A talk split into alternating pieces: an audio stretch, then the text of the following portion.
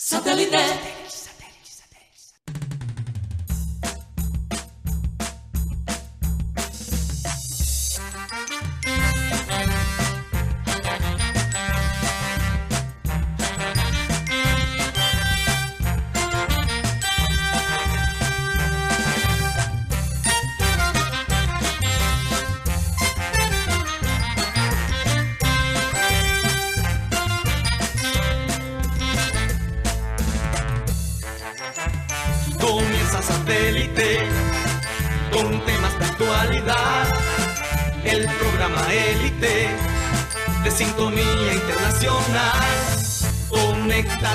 Satélite.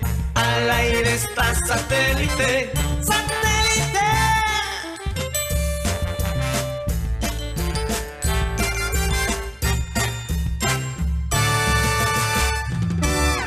Hola a todos, bienvenidos a programa Satélite. Muchas gracias por estar con nosotros el día de hoy, eh, de regreso a nuestro estudio B. Contentos de poder estar con ustedes eh, en video y en sonido, porque ayer me tocó solo sonido, no fue fácil el video. En todo caso, feliz eh, de estar y contactarme con todos los oyentes, con el grupo de trabajo. Eh, y bueno, recordarles como siempre que estamos transmitiendo a través de nuestro canal de YouTube, programa satélite, y a través de las distintas plataformas digitales. Vamos a preguntarle a Mateo Gueidos, que hoy cumple años, 27 años, Mateo. Feliz cumpleaños. Amor de mi vida. mi primogénito, feliz eh, de que seas mi hijo, ante todo, agradecerle a Dios por tu vida y por tu salud y por el ser humano tan especial que eres. No solamente lo digo yo, lo dice mucha gente, eh, pero un ser de, de- un tremendo, tremendo corazón, de verdad que sí. Cuéntanos por dónde más nos pueden ver y escuchar, querido Mateo. Gracias, Karina, por esas palabras. Y bueno, voy a decir algo un poquito emotivo aquí desde el comienzo para, para salir de eso. Eh, estos últimos años ha sido un poco difícil celebrar mi cumpleaños, la verdad. Yo creo que cuando uno pasa un duelo, cuando pierde un familiar muy especial, esos días duele un poquito, un poquito porque se sienten aún más la ausencia. Se siente aún más la- ausencia de esa persona pero este año estoy tratando de cambiar un poquito de eso. Yo me siento muy agradecido con la vida, por mis compañeros de trabajo, por la gente, obviamente mis familiares, eh, inmediatos, extendidos, los primos, los tíos que están y las tías que están siempre pendientes de mí. Eh, yo puedo decir que la gente aquí en esta oficina es casi como una segunda familia. No, es una segunda familia para mí, definitivamente. Entonces, en hacer este programa con ellos también es una excelente manera de celebrar mi cumple. Y nada, bueno, ya un, un año más cerca de la muerte.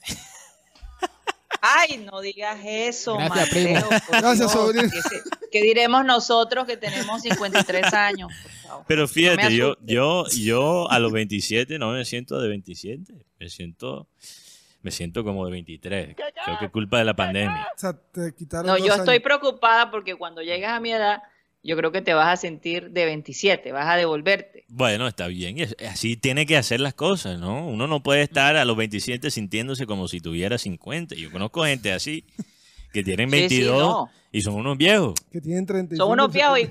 Sí, sí, perdón, Guti. Y cuando, cuando llegan a los 50, entonces la adolescencia regresa, Bueno, sí, señores. ese es el Eso es peligro. algo que nosotros los del quinto piso a veces tenemos que vivir, pero bueno, son etapas que pasan. Es, es peligroso Te tener superar. 50 y actuar como si tuvieras 16. Eso ya es un poco No, exagerado. tener 42 No, y que- no. y parecer de 8 años, así, algo así. Más como de 25, 26. Sí.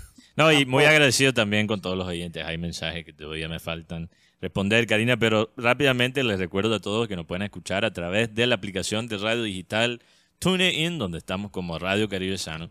El programa se sube todas las tardes por Spotify como podcast, si nos desean ver y escuchar de esa manera en lo que yo llamo la emisora digital más importante del mundo, porque ahí está toda la música del mundo, ahí están todos los podcasts más importantes del mundo y ahí está satélite. Así es. Benjamín, ¿qué ibas a decir? Discúlpame que a veces se corta. ¿Qué iba a decir? Sí. Quería preguntarle a Sí. Mateo que si es el primer cumpleaños en Colombia día, un día viernes. Sí, la verdad que sí. Creo que sí. O sea, eh, no sé si son cosas de la vida, si, si al padre, al todo por eso se le dio porque esto es para que tu cumpleaños sea con, con puente festivo. Yo, yo creo que las cosas se alinearon esta vez y por eso quizás me siento más dispuesto a celebrarlo con todas, Guti. Rumba de cuatro días. Puede ser. Oye, puede y ser. dos fines de semana de seguido, ¿no? Sí, claro. Sí, así es, qué bendición. Voy a estar Sí, sí. celebrando mi cumple hasta el 13. Tanto Dios. Con mucho Esta- deporte. Esta gente que cumple en noviembre sí que es afortunada, ¿no? Sí. Tienen dos sí. festivos. ¿Qué más? Eh, bueno, en Estados Unidos el Día de Gracia. Bueno, en Estados Unidos sí no hay festivo para nada hasta el Día de Gracia.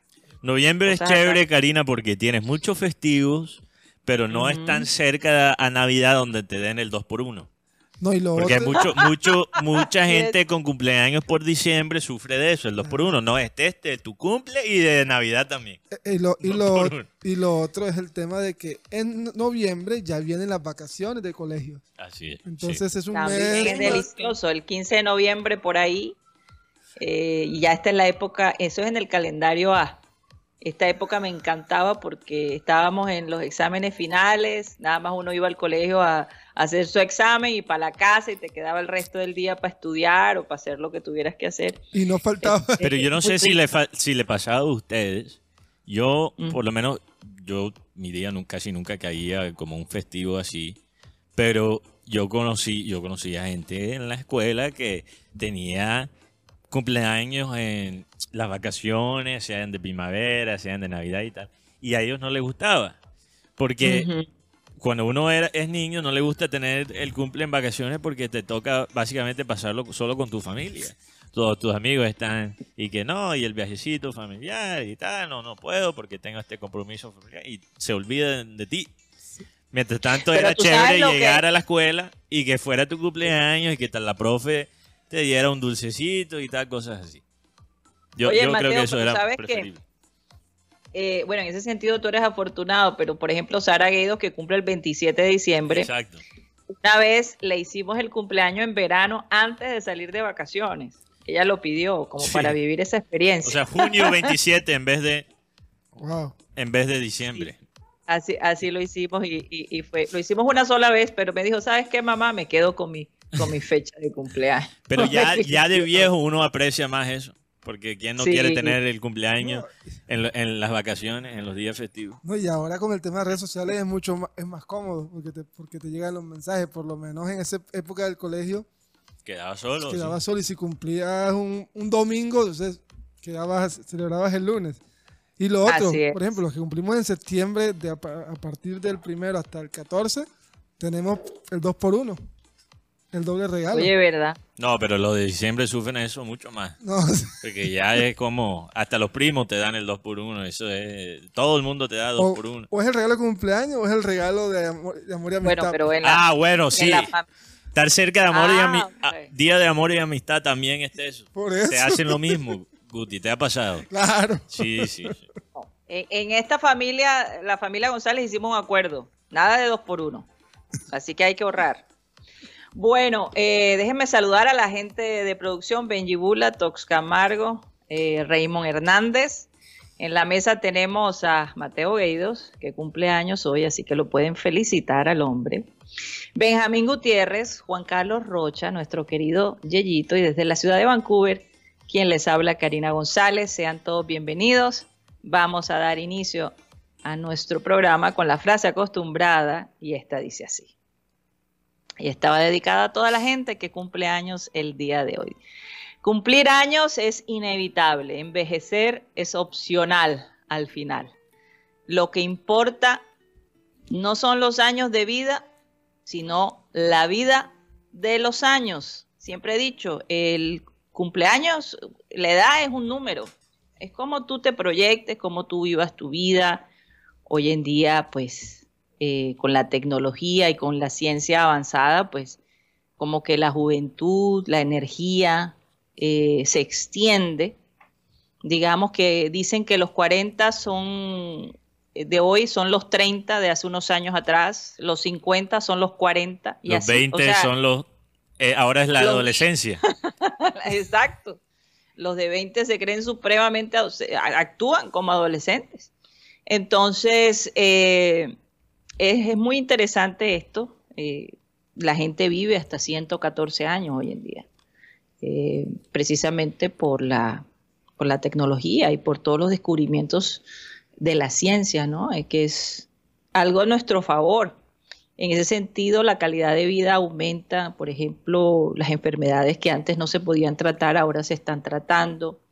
Han descubierto cosas interesantes acerca del Alzheimer, eh, de ciertos cánceres.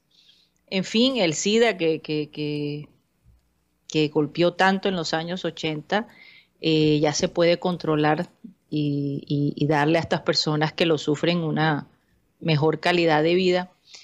Eh, tantas cosas, la verdad, tantas cosas. Y yo me imagino que después de esta pandemia, pues la ciencia también tuvo que crecer todavía aún más para prepararse para los próximos años, porque, señores, yo no creo que esta es la única pandemia que vamos a vivir, desafortunadamente. Son cosas que nos va a tocar lidiar ya a nivel mundial y que si pasa en un país lejano, no, vamos a volver a decir, eso está allá en la China, nosotros qué nos importa. ya sabemos que eso no funciona que cuando hay una pandemia, la, vaina se, vuelve mundial. Así que felicitar a toda la gente que cumple el día de, hoy, seguir celebrando la vida de, Mateo a través de nuestro programa. Y bueno, vamos a continuar eh, con toda la información que tenemos. Eh, ayer, pues obviamente las redes en la noche alborotadas, ¿no? De la supuesta liberación del padre de, Luis Díaz, que, todavía no se ha confirmado. Hay que tener cuidado. Sí, hay que tener mucho cuidado, pero por lo menos ya hay un poco más de claridad. La gente ha dicho cuánta cosa, los medios también, cuáles son las razones por la, el secuestro de este personaje, eh, que es muy querido, obviamente no solo en su comunidad, pero pues el hecho de, ser eh, padre de una estrella del fútbol, pues lo hace supremamente importante. Eh, alguien me dijo hoy, ellos no esperaban que esta noticia se volviera global. Y yo dije, claro que esperaban los que secuestraron que esta noticia se volviera global. Todo lo contrario. Exacto, ellos, ellos sabían lo que estaban haciendo porque uno no puede, eh, no se puede subestimar la inteligencia y la astucia de estos grupos eh, y definitivamente yo siento, por lo menos personalmente, que querían de alguna manera atraer a los medios de comunicación, eh, que su grupo saliera a relucir. Me imagino que para concluir ciertos acuerdos que no se han llevado a cabo. Entonces, vamos a ver qué dice, qué dice todo esto, que a dónde, a dónde nos va a llevar, ¿no? Eh, toda esta situación, lo importante es eh, que las personas, tanto eh, Luis Miguel, ¿es Luis Miguel o Luis Manuel? Luis Manuel. Luis Manuel, Díaz, Luis Manuel Díaz, Luis Miguel es el cantante, Dios. Que viene a Colombia. Luis Manuel. viene a Colombia Luis Miguel, ¿en serio? A, Bogotá, sí. ¿Cuándo? ¿Cuándo? No, eh, eh, Bogotá está agendada. ¿Cuándo? No sé, pero yo escuché esta mañana que viene Luis Miguel a Bogotá. Wow. Ah, no, yo tengo que ir a ese concierto, señor. tengo que ir a ese concierto, a mí me da mucha pena, así que Cyril Gaido vaya preparándose. en, todo, en todo caso, este, lo importante es que Luis Manuel ojalá que este caso de Luis Manuel sirva para poder también soltar a otras personas que también están secuestradas y que no tienen, eh, digamos, ese grupo de personas dispuestos a, pagar lo que, lo que hay que pagar o, la influencia, ¿no? Como la tiene Luis Díaz. Ojalá que, que algo bueno en medio de una situación tan difícil se pueda salir, ¿no? E, es, esa es como la esperanza de, de muchos de nosotros. Eh, le voy a dar cambio a ustedes allá. ¿Qué vas a decir, No, Karina, sino que lo que pasa es que ahora escuchaba que ya no es secuestrado, es retenido. ¿Cómo? Eso, eso son las palabras que estoy utilizando. Eh. Ay, Dios mío. Lo, que pasa, Rocha, es que, mira. Tronco de retención. los. No, no, es secuestrado, es retenido. Lo, estos, estos guerrilleros lo que hicieron fue aprovecharse de hasta cierto punto, pienso yo, ya opinión mía, de estos negociadores de parte del gobierno bastante ingenuos. Porque ellos debieron ser explícitos en los términos de la cesa de fuego que no podía haber ningún tipo de secuestro, re- retención, lo que lo quieran llamar. La- el gobierno nacional dice y ha confirmado que esto sí complica el proceso de paz, porque para ellos sí va en contra del acuerdo, eso lo hablamos creo que ayer o esta semana, eh, porque eh, dentro del acuerdo se dice que hay que cumplir con la ley internacional y obviamente los secuestros están en contra de la ley interna- in- internacional. Pero si tú no eres explícito, entonces le das la oportunidad a este grupo de aprovecharse y buscar las áreas grises para poner presión sobre el gobierno para negociar a lo mejor mejores términos. Ahora, no sabemos eso porque eh, no lo han anunciado y no les conviene anunciarlo, entonces nos toca obviamente especular, pero yo tengo que pensar y, me perdonan si es responsable sacar estas conclusiones y, llegar a, esta, a este punto faltando información. O sea, reservo el derecho de cambiar de opinión de acuerdo a la información que se filtre. Pero mirando el panorama actual, Karina, yo tengo que pensar que el LN ganó algo aquí. No ganó plata, quizás, pero algo tuvo, tuvo que sacar de esta situación para que liberen a Luis Manuel Díaz, o por lo menos que anuncien el- el- el, eh, la liberación de, de Luis Manuel Díaz en tan poco tiempo, después del anuncio del gobierno nacional. Entonces, vamos a ver, vamos a ver cómo se desarrolla Yo, con- esto. Pero yo considero sí. que lo que dice Mateo sobre el tema de los, de los que tienen en, en la mesa, o pusieron a los más bobos o a los más avispados. Pero sinceramente yo no veo ninguna razón para no poner entre los artículos eso del cese de hostilidades se confiaron. No, pero como tú Siento se dices, confiaron. se cre- le creyeron a, a que ese grupo de, de guerrillero que- quería algo de paz, pero sabemos que no es así. Sí. Sabemos que varias veces se han perrateado el, el proceso de paz. Precisamente cuando están negociando es cuando hacen a veces sus maldades. Y sale- Eso era predecible. Y sale el señor, uno de los principales, decir, nosotros no nos hemos sentado a la mesa, no hemos definido ese punto de los secuestros y las extorsiones. Entonces yo, yo ¿para qué me pongo en la mesa? No, no me, no me siento. Bueno, pero el presidente Petro sí confirmó hoy que lo que hicieron, según el gobierno naci- nacional, la posición de ellos es que sí violó el acuerdo que ellos tenían. Sea explícito o no, los términos, ellos sabían lo que estaban haciendo, pero se pudieron escapar hasta cierto punto por, por esa...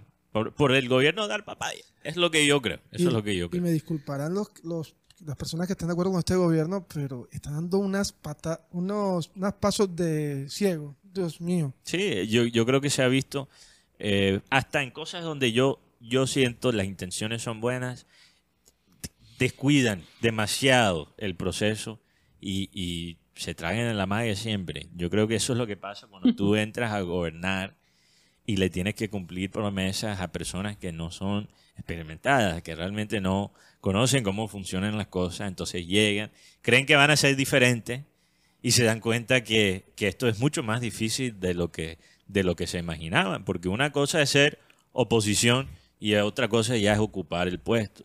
Y decir, por ejemplo, lo que hizo el presidente, decir, no, en tres meses el, el ELN ya no va a existi- existir porque ya vamos a tener un acuerdo con ellos.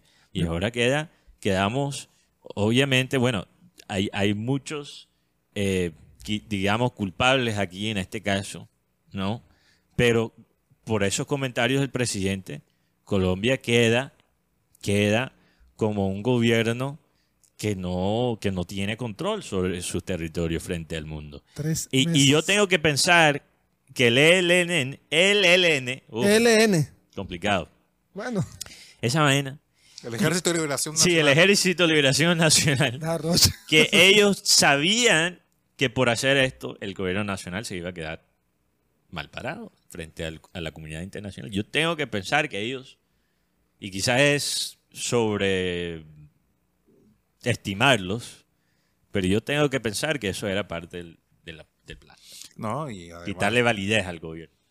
el presidente no está aquí en Colombia. Llega, Sí. yo creo que llega Está en mañana. Estados Unidos. Y llegó tarde Está a la reunión Biden. con Boric. Sí. Sí, sí Llegó pero, pero llegó. Sí. Pero- el, mensaje- llegó, el mensaje que manda Petro es, pero llegué. No. Pero- y me reuní. Pero llegué, pero Y to- y tarde, to- pero llegué. Y me tomé la foto. Y me tomé la foto. Porque todo, hay varios líderes que están ahora mismo en Washington. Sí. Varios líderes, pero no, no todos tienen de pronto la posibilidad de reunirse con el presidente de los Estados Unidos. Son apenas dos reuniones que tiene el presidente de los Estados Unidos bilaterales. Sí. Pero con eso no estaba agendado el presidente de Colombia. En fin, lo cierto es que eh, en Bogotá, pues, digo que en Bogotá porque allá es donde tienen la mejor fuente de información cercana al, gobierno. Y, y unos bastantes críticos ha- han manifestado, es más, se se han atrevido a decir, "Ah, van a esperar a Petro que venga a Colombia para que se dé la liberación del señor Luis Díaz, de Luis Manuel Díaz. Eh, ha sido bastante criticado porque o sea, es- esto es algo para que el gobierno pueda sacar pecho. Espero que no. Yo tampoco espero que, que hagan esa, eh, eh, ese espectáculo, porque la verdad vamos a quedar peor. Alguien, lo- alguien escribió esto, se llama Melquisedec, una- un periodista de Venezuela, dijo, están esperando que llegue Petro y uno de los garantes va a ser el señor Nicolás Maduro. Eso es todo lo que están esperando. Vamos a ver. Vamos a ver cómo hacen el show mediático. Yo- No, yo le- Todo, es mira, que es lamentable. Esto siempre es, es así. Esto siempre es así. No importa el gobierno. Y esto es una de las cosas que más rabia me da en estas, en estas situaciones. Mira cómo también la administración Uribe con Ingrid Betancourt. O sea, eso también. te- hay cosas ahí que se han filtrado. No voy a entrar en mucho detalle porque no somos de ese tipo de programa. Pero la gente sabe que hay cosas ahí que la gente dice eso no cuadra. O sea, Mm. todos estos, estos secuestros con personajes eh, eh, conocidos, Importantes. importantes, se presta lastimosamente para un show mediático. Y bueno, hay que lastimosamente mamárselo hasta cierto punto, porque lo que más, lo que más nos importa a nosotros es la seguridad de Luis Manuel. La- lo de la política, lo de la Fuerza Armada, lo de la policía armar el show, eso Hasta ah, ahora, solo da dolor de estómago. la información que se tiene es que hay 183 secuestrados por el ELN en sus diferentes fuentes. Retenidos. Retenidos, perdón. retenidos. Retenidos. y están haciendo como una, un aporte de guerra al al ELN. Detenidos.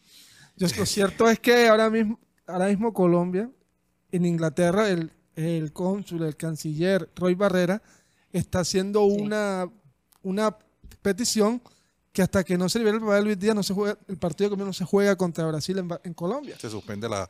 Tanto así que en Brasil, eh, contado me han, a mí no me crean, yo solamente informo, ya se están preparando para la logística. Y en Brasil, más bien lo- la Confederación Brasileña está preocupada. Ha exigido más control o más seguridad. Sí, Porque porque a- a parece de que atacaron a... Oye, pero Brasil tampoco se Porque puede no ahora poner No. en, en otro.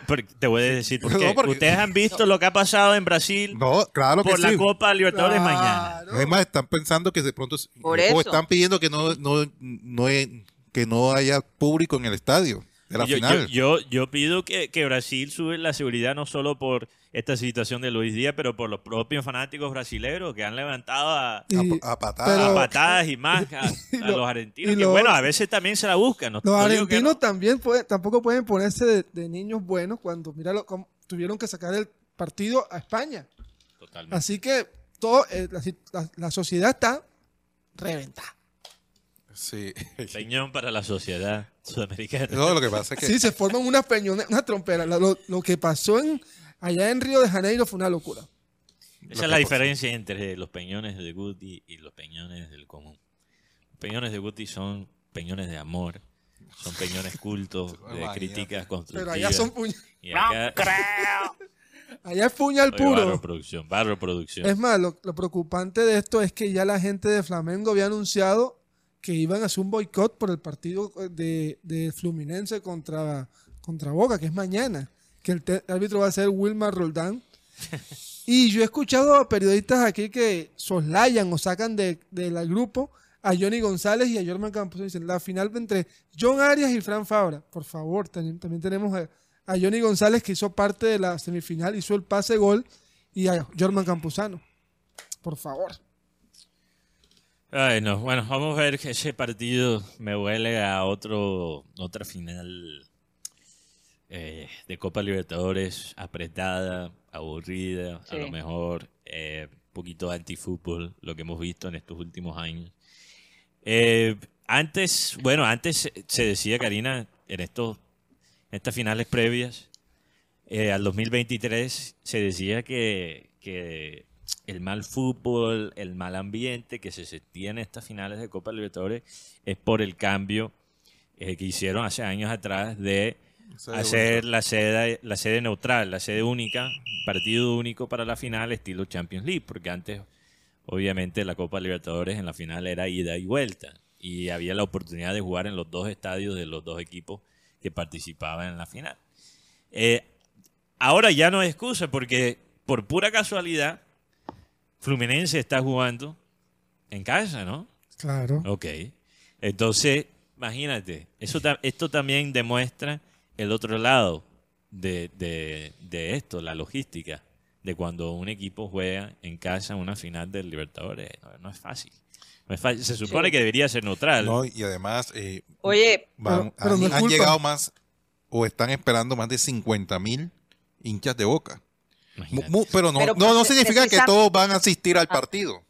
Sí, claro. no, no. claro, el asunto es que han habido situaciones eh, en donde la seguridad de los hinchas de, de Boca eh, ha- han estado en peligro. Entonces, claro, se está pidiendo más seguridad.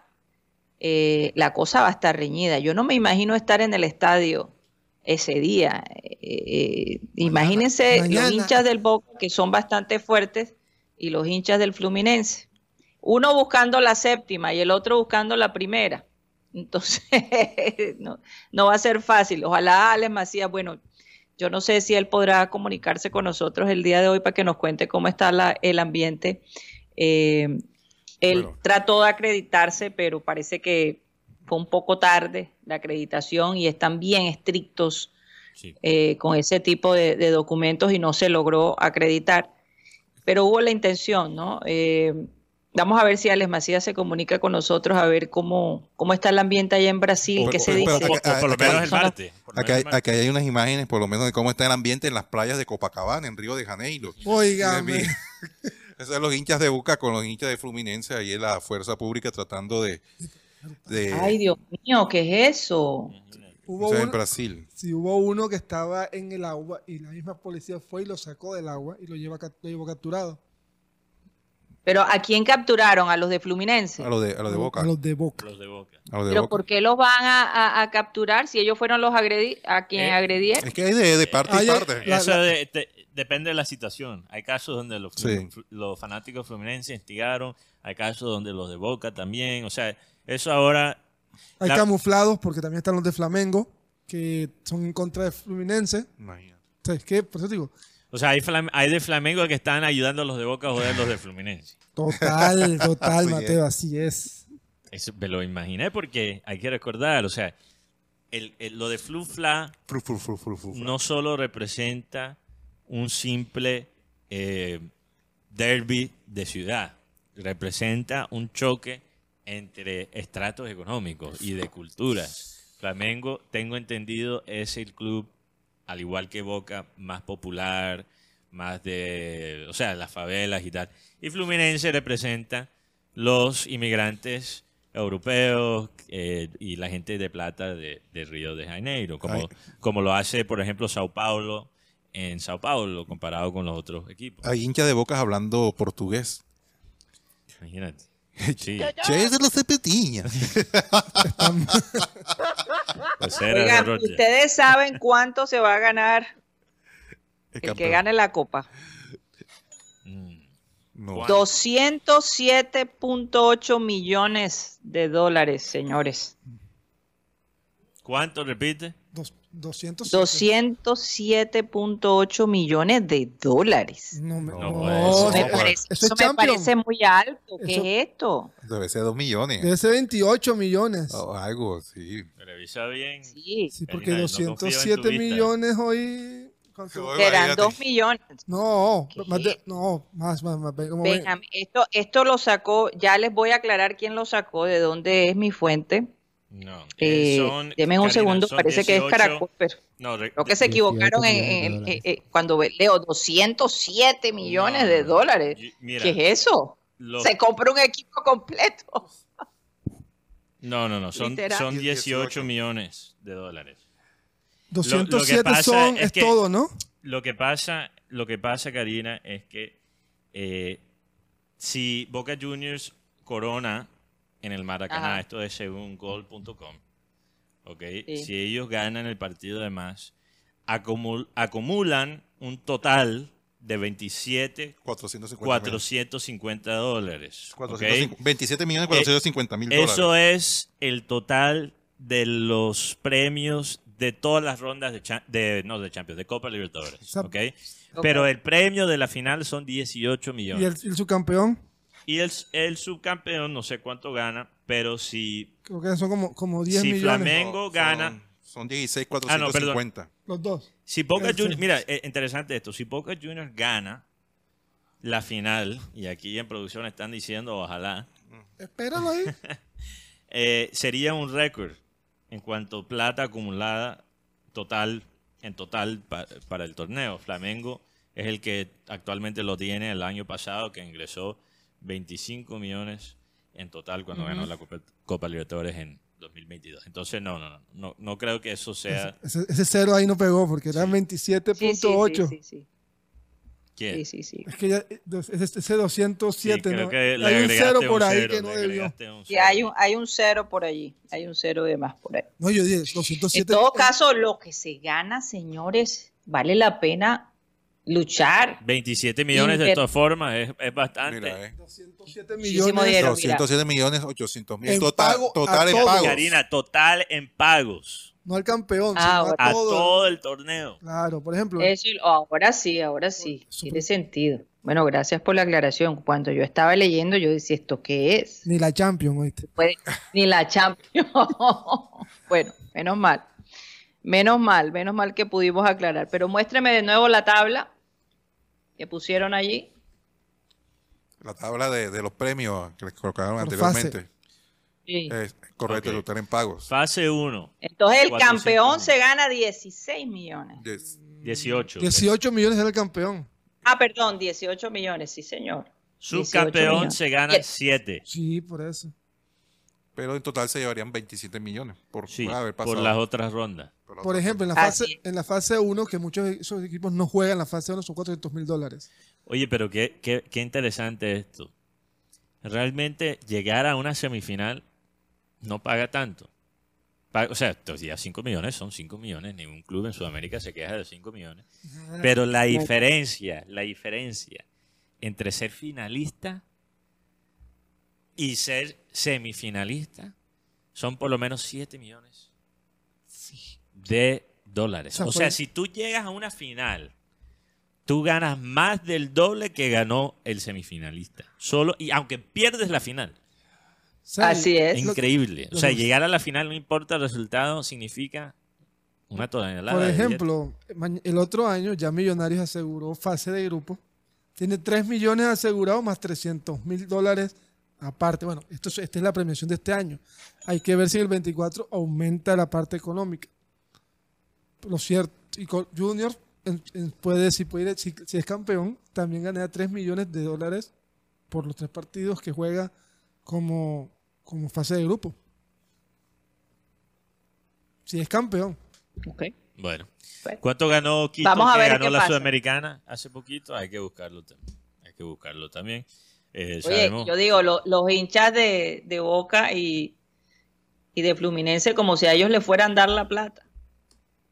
peleando. Se están a- eh, peleando como si, si ellos fueran a recibir un dolarito de, de, esa, de esa cantidad de dinero que va a recibir cada club. Por Dios, poner su vida, Bueno, su tranquilidad, su paz. Cuando ellos no ganan un peso, solo decir, bueno, mi equipo ganó y el equipo que yo sepa no le da de comer a los hinchas. Entonces, Uno escucha hay que muchos cogerla rumores. suave, ¿no? uno, uno nunca sabe porque uno escucha muchos rumores sobre las barras de, de los equipos sudamericanos. Nacional de Medellín. Hay una pelea por eso, porque Sí. no- ya no le están dando boletas ni, Uno ni- nunca ni- sabe, uno nunca sabe, es posible que sí le den algo. Yo Yo escuché una vez, ¿no? El dueño de ese club le compra hasta la marihuana a la barra. Eso, Eh, cosas así se escuchan en Sudamérica. En todos lados se escucha eso. Imagínate. Pam, pam. Se puede imaginar que el dueño de un club Sin sea, comentarios. sea el dealer de los, de los O barristas. sea, le compra la varita de él. Wow. Que, que, que, que el, que el O sea, muchachos, no fumen mal. Por lo menos fumen algo decente. Sea la marca oficial de... 5 millones de dólares más. Imagínate. Liga de Quito. Liga de Quito. Nada más, Copa 5 millones. Sudamericana. 5 millones por ganar la final Por eso es que yo digo, eh, es una buena inversión. No, estar en es una buena Libertadores. inversión estar en la Libertadores. Ojalá al Junior se le, se le prenda el bombillo a ver qué puede hacer el próximo año. No, en general, los equipos, los equipos eh, colombianos, Karina, sabemos que tienen años, desde que Nacional ganó la Copa Libertadores, tienen, en 2016 tienen años haciendo el oso en los torneos eh, continentales. Sobre todo en Libertadores. Sobre todo en Libertadores, pero incluso en la Sudamericana, Guti, porque con la excepción del Junior que llegó a la final en 2018, ni en la Sudamericana los colombianos realmente han hecho su, su deber. Y no, ya es oficial con la victoria de Quito en la Sudamericana.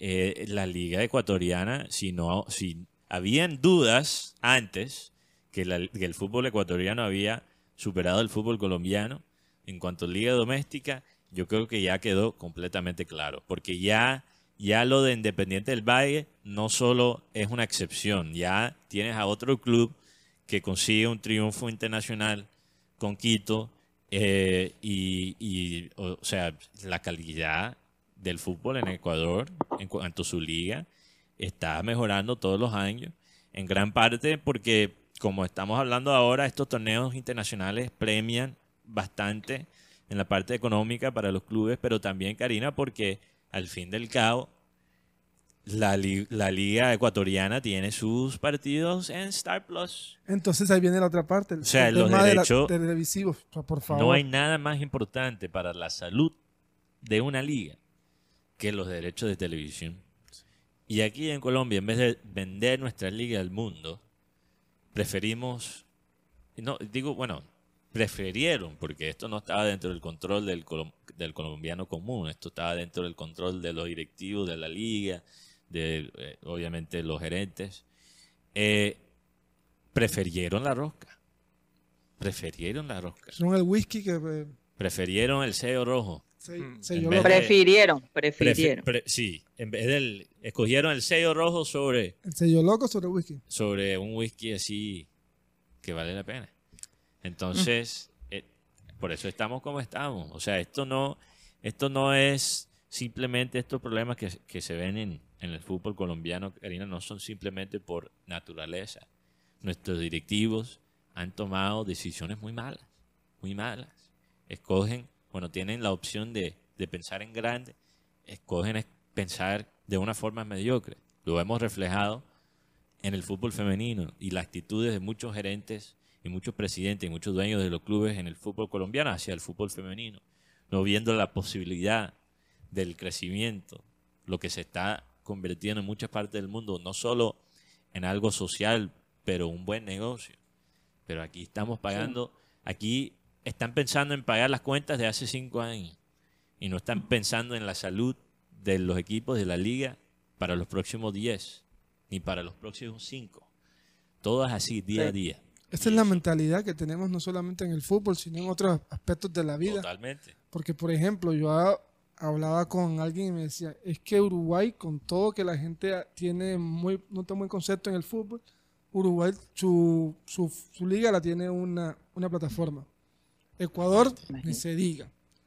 Venezuela está, po- está en negociaciones con una plataforma para hacer que tengan su fútbol. Y nosotros nos toca el, de la- el del color naranja, Win, pero esto es un antónimo, será loser, no sé, loser, no sé, la verdad.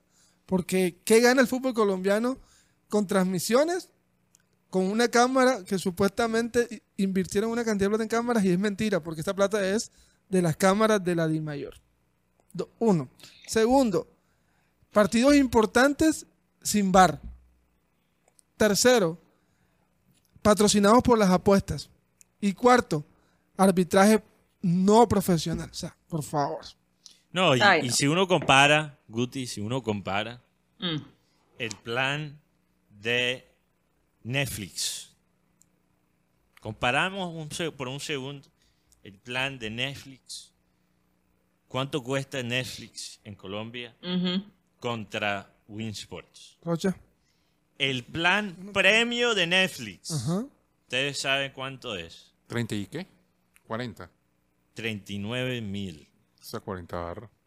Cuántas es el- ese es el pantallas? plan- ese es el plan premio, o sea, el más costoso que uno puede comprar. Sí, porque una pantalla cuesta. ¿Y cuál es el básico? No son 15 mil, una cosa así. así. 15 mil, 15 ¿Y mil. cuánto cuesta Winsport mensualmente? 30 mil, 25. 35 mil. No, man. O sea, estoy- por casi el mismo precio puedes comprar Netflix para cuatro pantallas. Mientras tanto, en la plataforma de Win, si entras con otra, solo es una. Son 35 Solo es mil una. para No una pantalla. Así es. Con una producción que parece de- del 2012. Perdón, O perdón. sea, eso... No, no, no. Tú compras o sea, una, plataforma- una pantalla de, de Star en 5 mil pesos y ves todo el fútbol que quieras. Perdón, sí, también suena hasta fuerte. Vamos, ¿sabe qué? Vamos a comparar. Sí, ¿Cuánto es Star al mes? Porque con Star, con Star, yo puedo, como dice Guti, ver todos los partidos más importantes de Europa. Puedo Brasil. ver los partidos de Brasil, los partidos de Ecuador, los partidos de Argentina y todos los deportes que te puedes imaginar. NBA y vale la pena aclarar, Star Plus no me está pagando, pagando cuña, yo no soy empleado de ESPN. Pero Star Plus, hablando de la diferencia entre los paquetes, o sea, te brinde deportes de todos tipos. Fórmula 1 también, o sea. Béisbol. Vamos, vamos a ver béisbol. Yo vi la Serie Mundial, con todo respeto hacia la transmisión de Telecaribe, que también la veo, y bueno, tiene talento local, y también apoyo esa transmisión. Pero yo vi la Serie Mundial por Star Plus. Tremenda transmisión. Vamos a ver en Colombia. Star Plus mensualidad. Estoy, estoy buscando para que comparen. Cuesta lo mismo que Wii. Entonces cuando la gente, cuando te dicen en los comerciales de este canal, y esto no lo digo, no lo digo por, por eh, nuestros colegas que trabajan en ese canal, porque realmente eh, estos no son decisiones que ellos toman. Estoy hablando a nivel No, por de gerencia, niveles de, de DIMAYOR también, de la Federación Colombiana de Fútbol. O sea, 35 mil. Y después en los comerciales de Win, ¿qué dicen? No es Barcelona, no es no sé qué vaina, es tu equipo, es tu equipo, el equipo que te importa y todo, te dicen todo esto. Porque más Eh, amas. el, el equipo que verdaderamente amas. Y nos están clavando por eso. Sí. O sea, abusan del sentido de pertenencia con la gente. Y, y gracias Oye, a si esto, van a, Mateo, sí, gracias a, a esto, Karina, es precisamente la razón por la cual las generaciones más jóvenes le importan menos y menos el fútbol local. Y la otra cosa con el tema de, la- de- de esto es que el torneo no te dura todo el año. En cambio, aquí en, en la plataforma. Star tienes partidos, tienes películas, series, o sea, tienes una... Y no, y no, son, no soy empleado de Star, pero No, no. tengo lo- el mejor concepto O sea, de la plataforma. Piensa, piensa uno como padre por un momento. Si tú tienes que escoger entre 35 mil por Star Plus para entretener el hijo o la hija tuya, o 35 mil para Win más, para ver un partido para ver entre- Patriotas contra Huila, per- me disculpan. en la B, eso es en la B. Sí, Na- en la B el año entrante. Águilas errantes porque Sí. otra vez están sin... Imagínate. Águilas errantes, están chicos. errantes. ¿Cu- ¿Cuál, águilas cu- errantes. cuál, cuál, cuál van a escuchar, cuál van a escoger ustedes? Star Plus. Claro. Star Plus. Mira, papito, después del partido de Liverpool te ponemos los Simpsons. Mientras tanto, Winsport cobrando 35, 35 mil. Podemos la saga del, de James Bond. La, sa- Imagínate. la saga de Desde Transformers. De Transformers. la-. O sea, Podemos ver el documental de Beckham que, que yo siento que le faltaron más episodios. Yo me Me pregunto rabia si ellos cobran, si ellos cobran igual que una empresa tan grande como Disney, como ESPN. Porque Star Plus es de Disney, ¿no? Todo es Esa- bajo Disney. Esa- esa- ESPN, esa Star. combinación Sí. es... Si, si ellos cobran igual que, que estas empresas, casi lo mismo que Netflix, para el plan premio, entonces, ¿dónde se va la plata? ¿Dónde se va? En el cantante, no sé.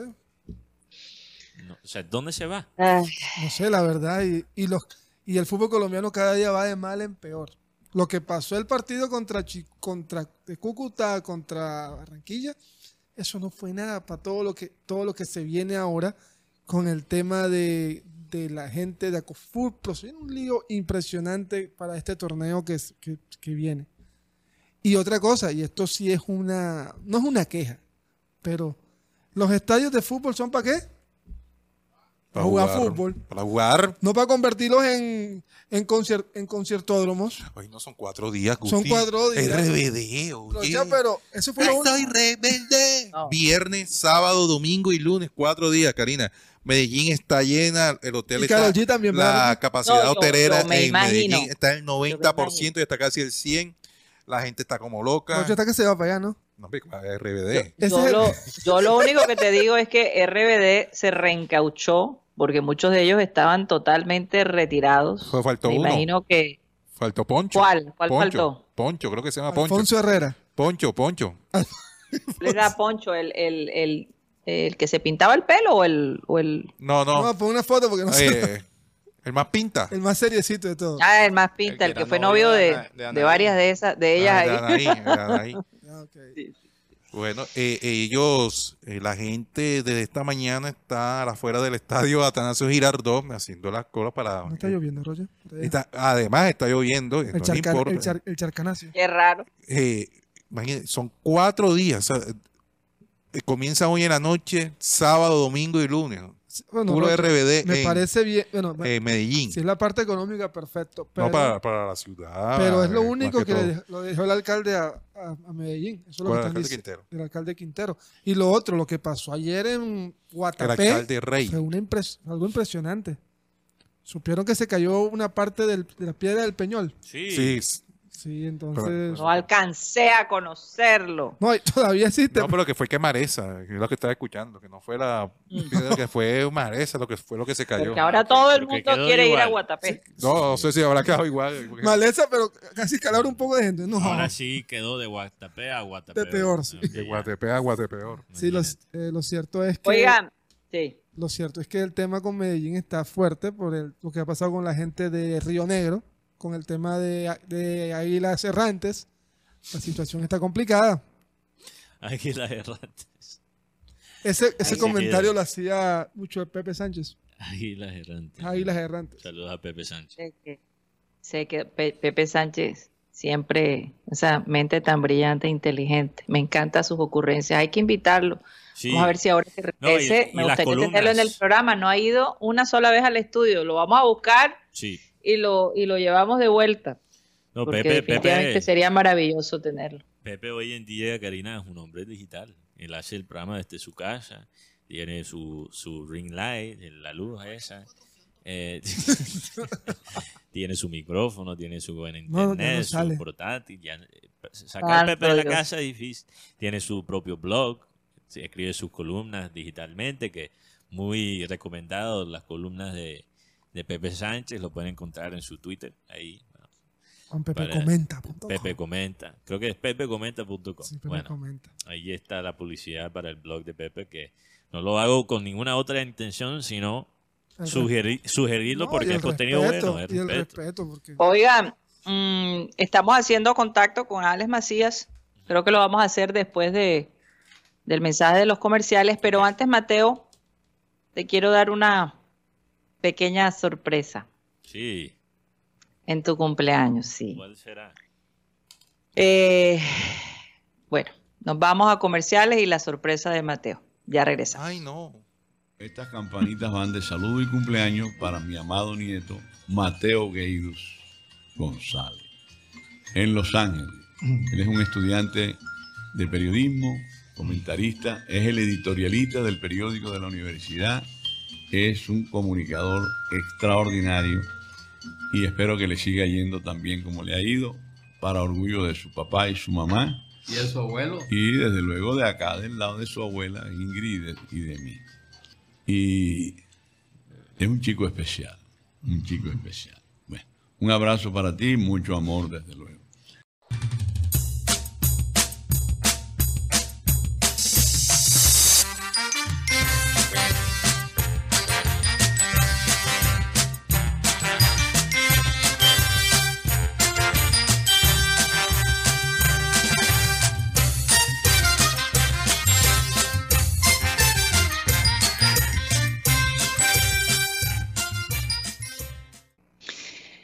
Esto es programa satélite que se transmite desde la ciudad de Barranquilla, Colombia, South America, la capital deportiva de nuestro país. Bueno, y pido disculpas a Mateo porque yo sé que él no se le esperaba, pero había que hacerlo, porque eh, Pensé que eran unas picaditas, una, una entrevista especial. tomaste agua, Mateo, Sí, estoy agua. bien. Esto no es fácil. En vez, no de, es en fácil. vez de darme un- unas picaditas, me hicieron llorar. Imagínate, tremendo regalo. No, Mateo, tú siempre me haces llorar con tus escritos en mi cumpleaños y el Día de la Madre, entonces bueno, te vengaste de mí. sí, no es fácil, no es fácil, pero bueno, es también sentir que a pesar de que toda la familia está pendiente de tu cumpleaños, pues eh, para él era muy importante los cumpleaños de cada uno de nosotros y siempre se tomaba el trabajo. De felicitarnos donde, donde él estuviera. Eh, vamos a hablar rápidamente porque tenemos a Alex Macías desde Brasil, que ha conectado con nosotros, eh, pero déjenme hablarles rápidamente de Unilegal, esta empresa en el Caribe colombiano que te puede ayudar si tienes algún problema legal. No sabes cómo normalizar tus predios, qué derechos tienes en tu empresa, cómo divorciarte, cómo crear una empresa o cómo comprar un automóvil, Unilegal definitivamente te puede asistir. Contáctalos al 324-599-8125, 324-599-8125. El costo de la llamada, 25 mil pesos por espacio de 45 minutos. Un ilegal. Y estamos a nombre también de We Travel, esta agencia de viajes que definitivamente se las trae. Tiene paquetes muy buenos para ti. Ellos son especialistas eh, en paquetes corporativos, pero también paquetes familiares, individuales. Los puedes visitar en el edificio Le Servín, piso 2, local número 13, en la carrera 52, número 82307. Y te puedes chatear con ellos al 304 434-8961. Ahí te puedes también comunicar. Eh, Unilegal es una agencia diferente porque Unile, eh, perdón, eh, es una agencia diferente porque ellos tienen la información. Y además de eso, te acompañan en el viaje, no te, no te quedas solo, te pueden hacer tus reservaciones, ya sea los museos, eventos dentro de la ciudad que estás visitando. Y bueno, hay tres paquetes que están promoviendo para final de año, que es San Andrés, eh, Habana, Cuba y Cancún. Así que comunícate con ellos que con seguridad tendrán muchísimo más que ofrecerte. Aquí tenemos el QR que lo vamos a mostrar por un momento para aquellas personas que se quieran comunicar directamente con WeTravel. Oye, Karina, WeTravel, sí. antes Te di un espacio para que respiraras, Mateo. Gracias, gracias. Es mi cumpleaños, lo aprecio mucho. Eh, solo voy a decir que eh, las multas por sonidos de celular también aplican remotamente. Ah, bueno, entonces cancelo las picadas que mandé. Bueno, está que bien. Por cierto, Más que bien, por más bien cierto, agrégale más, porque debes, debes varias ahora- multas. ahora- no, no, no, el que debe eres tú. De El que multas. debe eres tú y Guti. No, yo tengo el, yo tengo, ah, bueno, sí, de una Ustedes picada. perdieron, ustedes Ah, perdieron. no, sí, y total. Y yo ganamos. Cuando Es una, es una apuesta, es una apuesta. eso hablamos de multa, yo, te- aquí no yo, joda. yo creo que aquí hay dos personajes. Dos personajes que siempre cometen eh, la misma infracción. Están como los que dejan bloqueado a, a las calles con la basura, con, con los arroyos. Es como Gerardo Bedoya. Sí, no reciben las multas, entonces... Mateo, yo, yo me voy a ir como el gobierno de, de Colombia, que pone las leyes, pero las leyes para el resto del mundo menos para ellos mismos. Ah, bueno, ok. Oye, hablando de personas que, que deberían caer, callarse la, la boca. ¿Vieron Ajá, el, el tweet? Perdóname por las palabras, pero ¿vieron este tweet de Champer? Me lo mostraron aquí entre comerciales y la verdad tengo que tocar este tema rápidamente antes de hablar con, con Macías. Tenemos, tenemos contacto. ya con está ahí. Ok. Sí. Bueno, lo leo después porque esto realmente es Sí. algo insólito, ¿no? Hay gente que no, que no entiende que, Es mejor callarse. que es mejor callarse. Imagínate, No, el claro. presidente del proceso 8000. Mejor no opinar. Es Ay, mejor no opinar. Y, y es increíble lo que él dice eh, por las hay, redes hay sociales. redes sociales que son un peligro para algunos personajes. Ay, por Una cosa favor. para los políticos. Quítele el celular. Sobre todo a Sí, uno sí. que está por los Estados Oiga. Unidos. Vamos, vamos a saludar a Alex Macías, desde Brasil nos está llamando. ¿Cómo estás, Alex? Bienvenido al programa Satélite. Eh, buenas tardes, Karina, Mateo, Guti y Rocha. Un placer estar aquí nuevamente con ustedes y feliz de compartir aquí ese momento en, en el programa. Ale, ¿dónde te encuentras en este momento? Yo sé que estás en la carretera, pero ¿hacia dónde te bueno, diriges? Cuéntanos eh, un poco estaba de, porque aquí fue, de la... fue sí. feriado ayer, Karina. Fue feriado Ah, y ok. entonces estoy viajando a una ciudad que se llama Paracayú, que queda aquí a 300 kilómetros de Salvador Bahía para pasar el fin de semana. Uy, qué rico. Qué delicia. Yo me imagino, eh, mucha playa, me imagino. Sí, sí, es una ciudad de playa, es una ciudad costera y es una ciudad más pequeña que Salvador y ofrece de varios entretenimientos, es una ciudad mucho más tranquila, entonces eh, estamos yendo ya con la familia para, para quedarnos hasta el domingo y ver mañana Ay, también la, la final de, de Libertadores, eh, de Boca y Fluminense. Sí, un saludo para toda tu familia, bendiciones para ellos. Precisamente eh, nos preguntábamos cómo está el ambiente, porque acá las noticias, tú sabes, no sé si son tan grandes como se ven, pero hemos visto videos de, de, de la policía en las playas, arrestando a gente del Boca eh, y algunos eh, jugadores, ah, perdón, algunos hinchas del Boca han sido agredidos por hinchas del, del Fluminense. ¿Cómo, ¿Cómo está el ambiente antes del partido el día de mañana? Bueno, Karina, lo que tú dices es verdad, está bastante caliente porque eh, muchos argentinos han venido por vía terrestre. Normalmente cuando algún equipo argentino juega alguna final en Brasil, mucho, eh, por la proximidad con, Argentina, mucha gente viene en carro y se tomaron Río de Janeiro. Ellos están, el gobierno, la, la alcaldía los instaló cerca al Zambódromo, que es el espacio donde ellos pueden acampar, se quedan en, en, en ¿cómo se llama? En barracas, en carpas y ahí ellos están esperando que realmente llegue la hora del partido. Y ha habido muchos desmanes, principalmente en Copacabana, que es como decir la playa más, el punto donde todos se reúnen en Río de Janeiro. Y ha habido desmanes tanto de la torcida de Fluminense cuanto de Boca. Hay personas que acusan que les robaron, hay un, hay un mexicano que veía la noticia hoy, que le robaron el pasaporte, le robaron dinero y todo, y ahora no puede volver y realmente hay muchos desmanes, la situación está incontrolable, los argentinos se quejan que la policía no ha, no ha tomado medidas de protección y que hubo una avalancha, creo que fue ayer en la tarde, y, y se tomaron ahí la, a los turistas que estaban en, en, en, Copacabana y hubo una trifulca ahí, fue tremendo, la verdad que escenas muy lamentables lo que se vio. O sea que mucha gente que me imagino que vive en Río, hasta se, algunos tendrán que irse de la ciudad porque la cosa se pone invivible, ¿no? Sí, principalmente esa área ahí de, de, de, de, Copacabana, que como te dije, es como decir el point turístico y la mayoría de los turistas sí. eh, argentinos están ahí en Copacabana, entonces eh, se han tomado la playa, en el día están cantando, beben todo el día y la torcida de Fluminense se ha hecho presente y ha habido realmente enfrentamiento entre las dos torcidas y ha sobrado para todo el mundo porque personas que no tienen nada que ver han sido agredidas, han sido asaltadas. Entonces realmente es una situación muy lamentable lo que se ha vivido. Alex. Bueno. Alex. Sí, sí Mateo, cuéntame. ¿cómo, ¿Cómo ve el hincha fanático de otros equipos esta final en Brasil?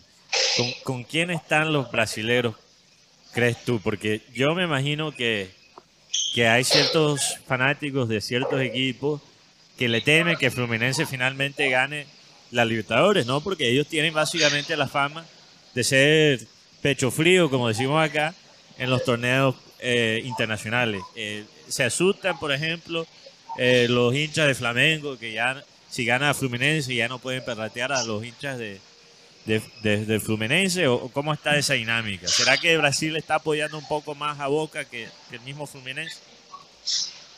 En cierta forma sí, Mateo. Acá hay mucha rivalidad en equipos. Aquí yo pienso que los hinchas son más, hay una, existe una rivalidad mayor entre equipos en clubes, como se dice, que con la misma selección. A, a veces hay personas que dicen, no, yo no voy a ver los partidos de la selección, yo veo los partidos de mi selección, o sea, de su equipo, sea Fluminense, sea Corinthians, Flamengo. Y ahí en Río hay una rivalidad muy grande, o sea, es que hay eh, prácticamente equipos que tienen una rivalidad muy fuerte, que es el Fla-Flu, cuando juegan, entonces hacen comparativos, que quién tiene más títulos, que quién ha sido más vice, que quién ha sido más campeón del Cariocán. Eh, ahora está Botafogo, que prácticamente este año Botafogo ha sido el líder del campeonato y, y tiene, eh, en relación a Fluminense, tiene 12 puntos de diferencia entre el primero, Fluminense es octavo.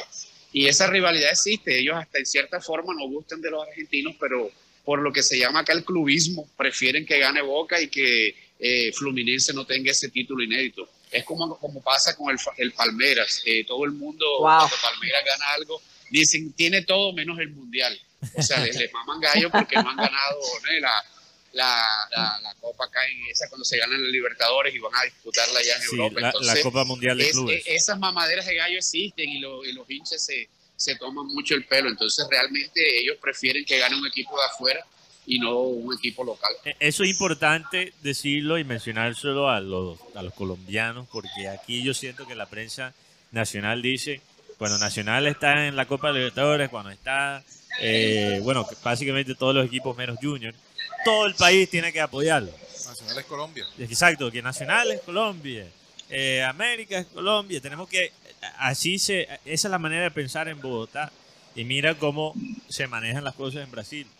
Los brasileros están hasta dispuestos a apoyar a, a Boca. Yo, yo he escuchado también, Alex, no sé si nos puede hablar de esto, que y lo hablamos en la primera media hora, que los hinchas de Flamengo están hasta apoyando a los hinchas, los barristas de, De Boca. de Boca.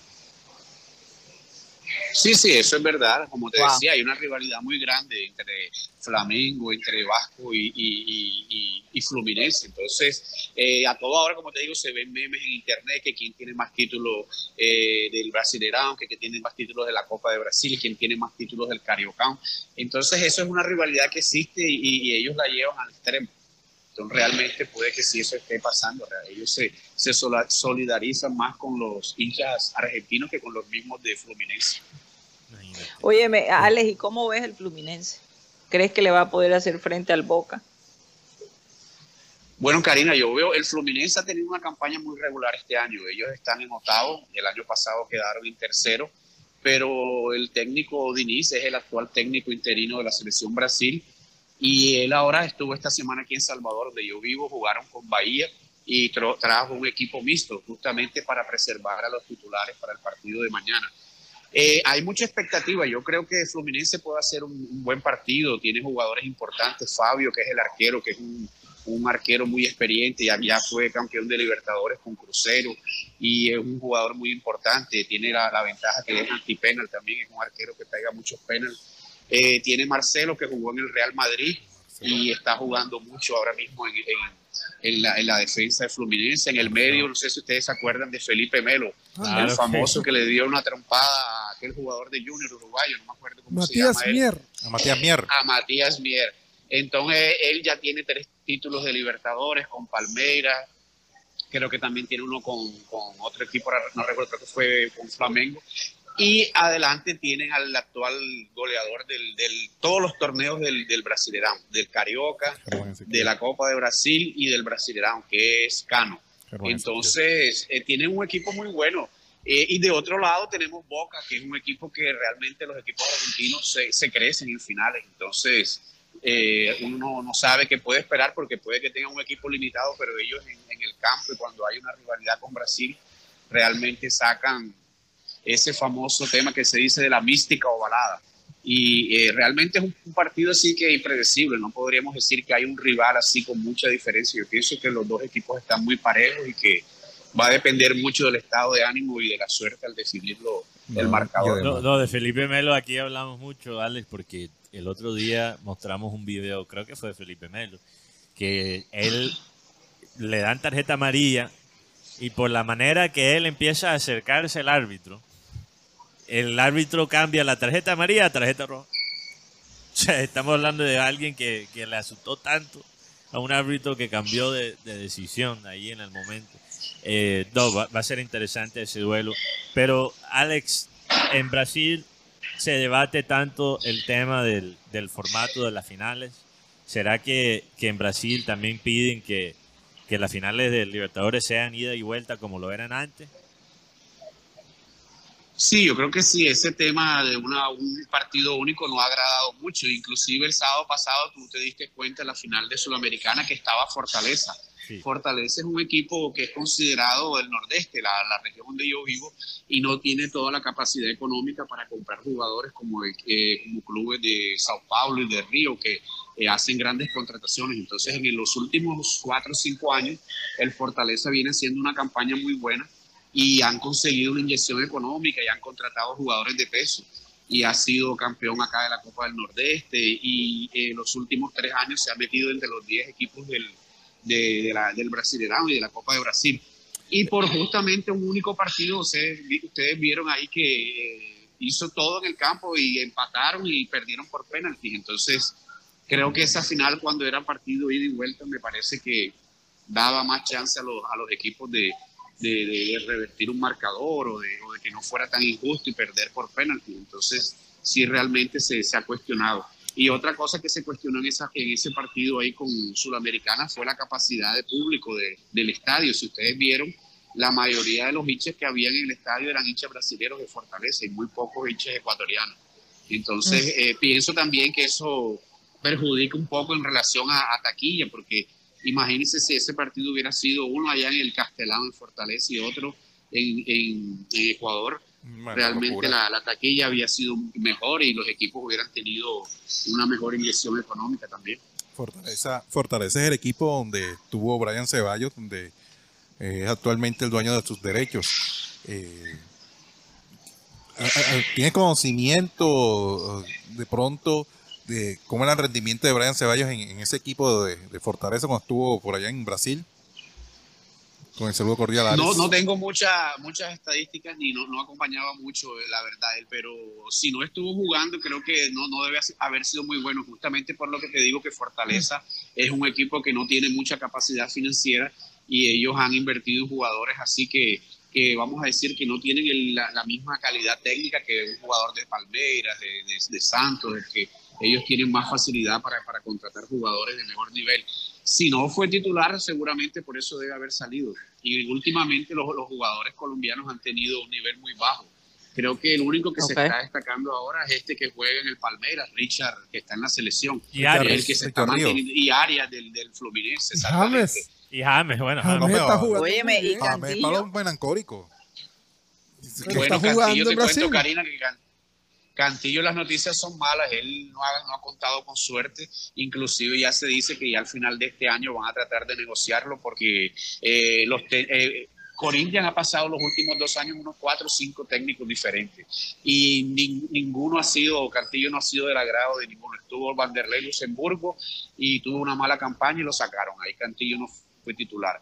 Ahora está el Mano Meneses, que ya fue hasta técnico de la Selección Brasil y de muchos clubes y ya dijo también que Cantillo no estaba en los planes. Entonces se espera tal vez que este final de año ya Cantillo eh, lo negocie, no sé, se espera que el Corinthians o lo venda o lo preste, no sé.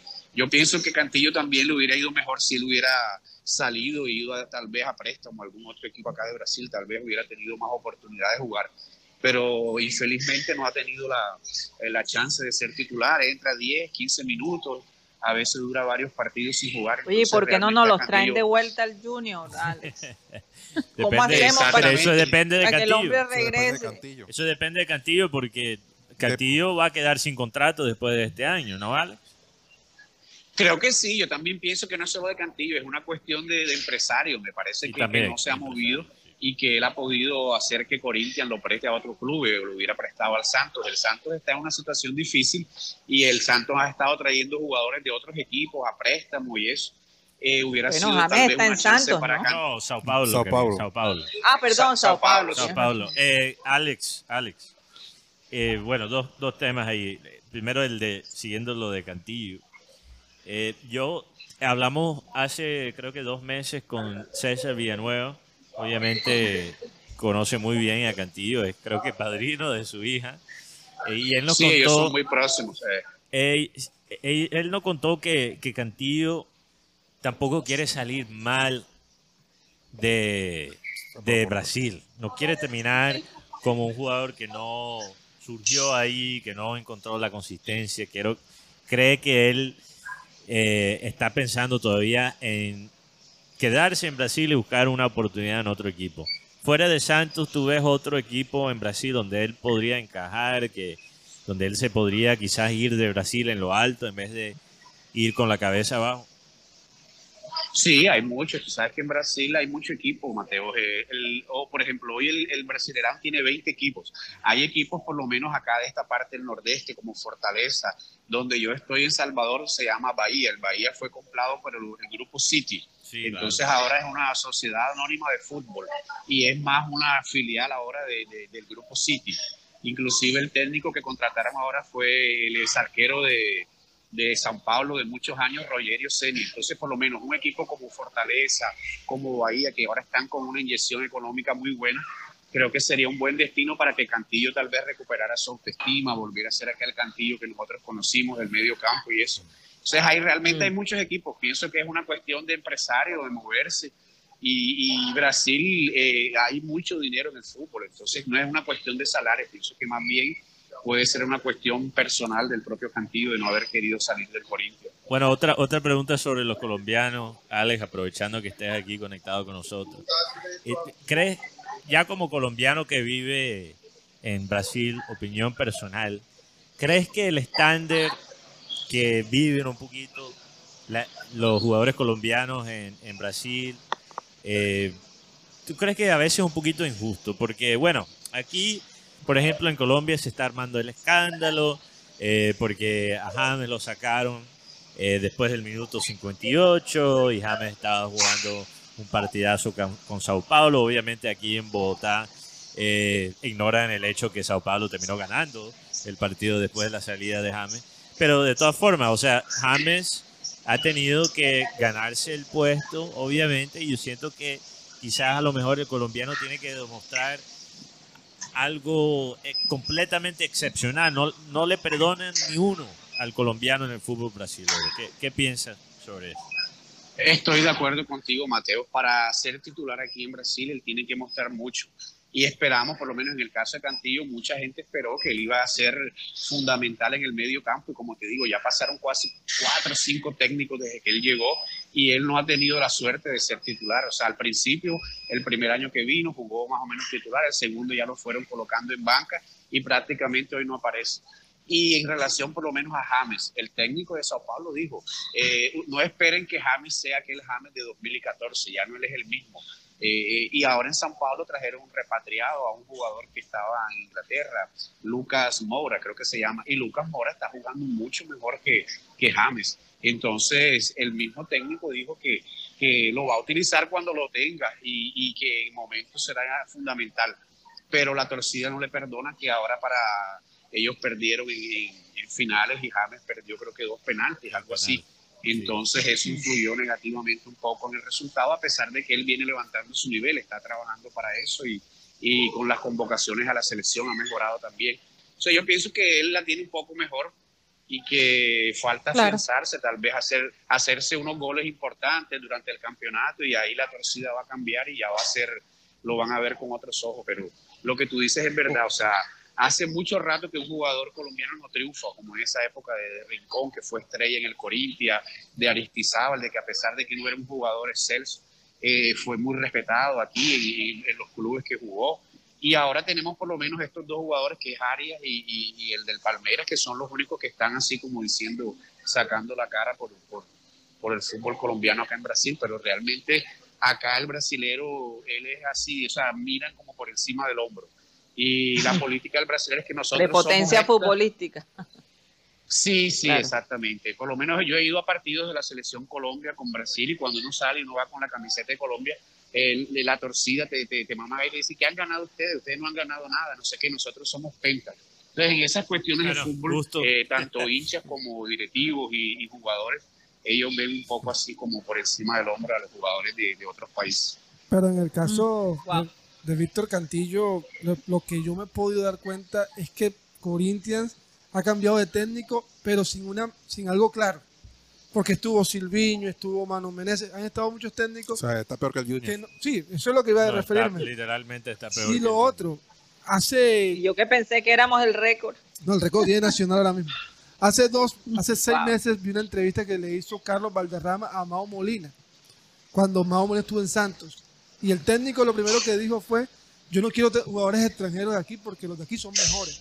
Entonces, contra eso también pelea el jugador colombiano. Claro. Y si yo, tú yo no comparas- lo pedí. Yo, yo no yo te no lo pedí. Yo Lo no que te pasa pedí. es que Mao Molina se supo sobreponer y dijo, bueno, ya soy, ya soy jugador de Santos, entonces lo puso a jugar y de ahí no lo sacó más de la titular. Y, y yo, yo no digo que esto sea bien o mal hecho, pero si comparas con Argentina, hasta es mil veces más fácil para el colombiano ser ídolo en Argentina, que también es un país que sabemos que es muy exi- exigente.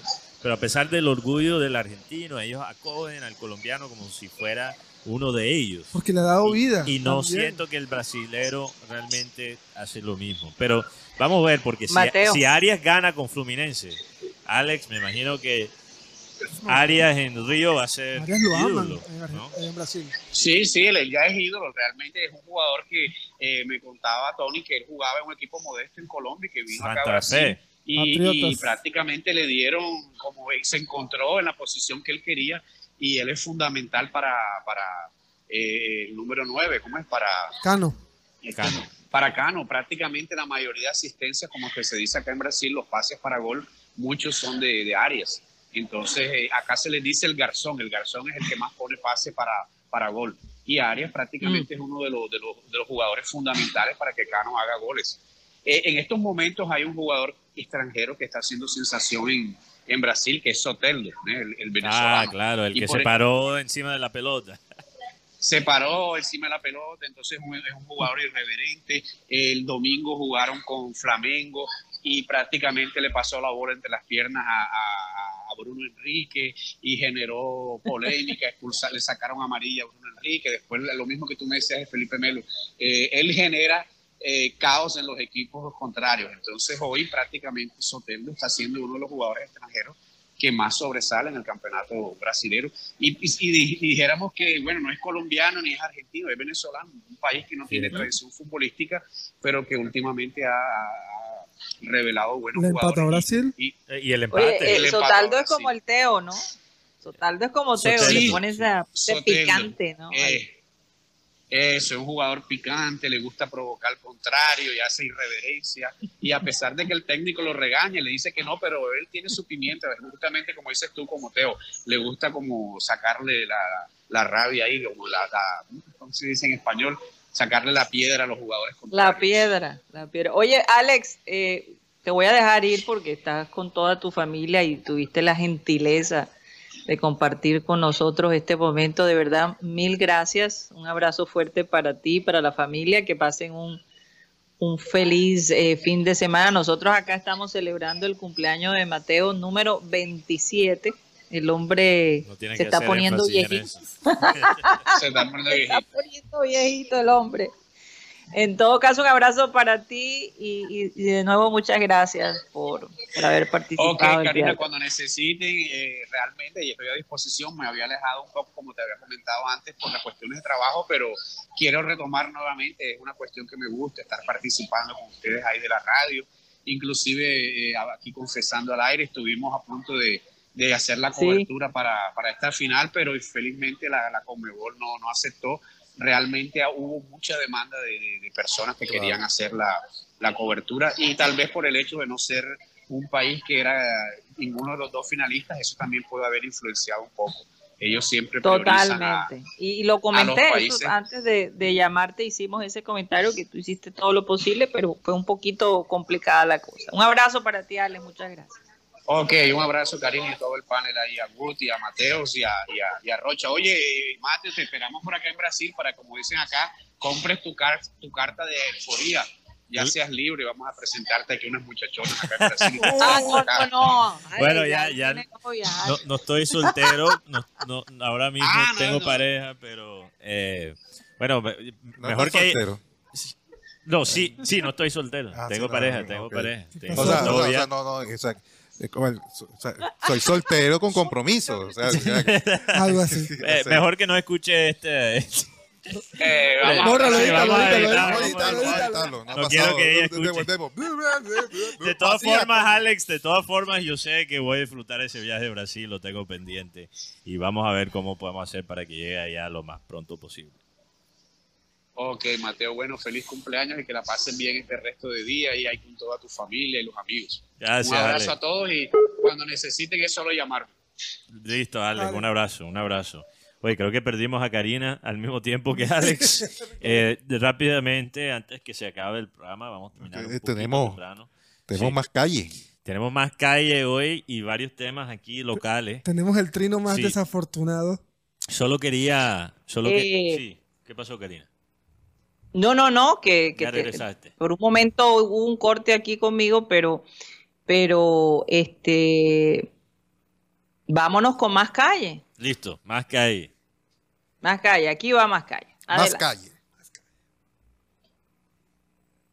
Amigos de programa satélite, yo soy Tos Camargo y hoy en Más Calle salimos a preguntarle a los barranquilleros cuáles son las escuelas de fútbol que tienen como entrenador a exjugadores del Junior de Barranquilla y esto fue lo que contestaron. Toto Rubio. Eh, la Metropolitana. El estadio del, del- No me acuerdo el nombre. Escuela Toto Rubio. ¿Cuál otra? Ya. El Toto Rubio. El Toto Rubio. Ay, no, me cortaste. Eh, bueno, el pibe Valderrama.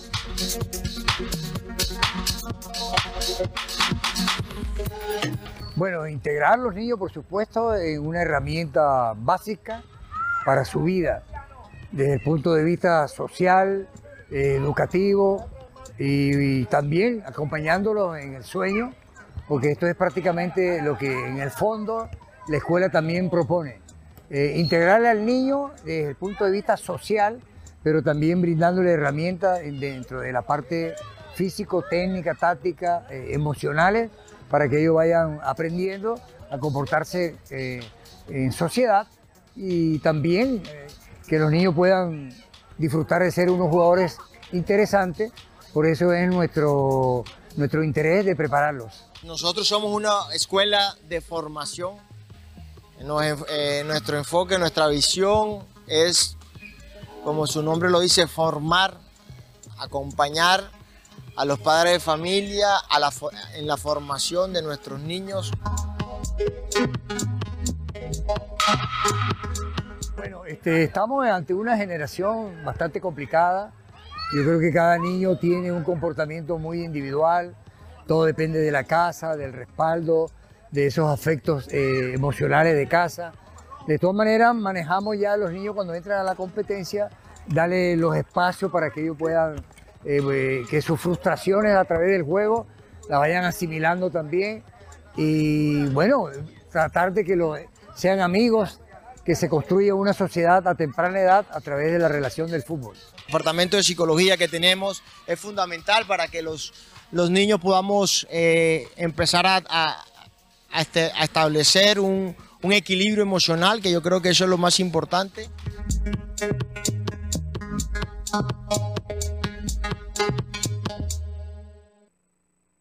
Más calle. Más calle, excelente eso. Tox Camargo, gracias. La, la, Sí.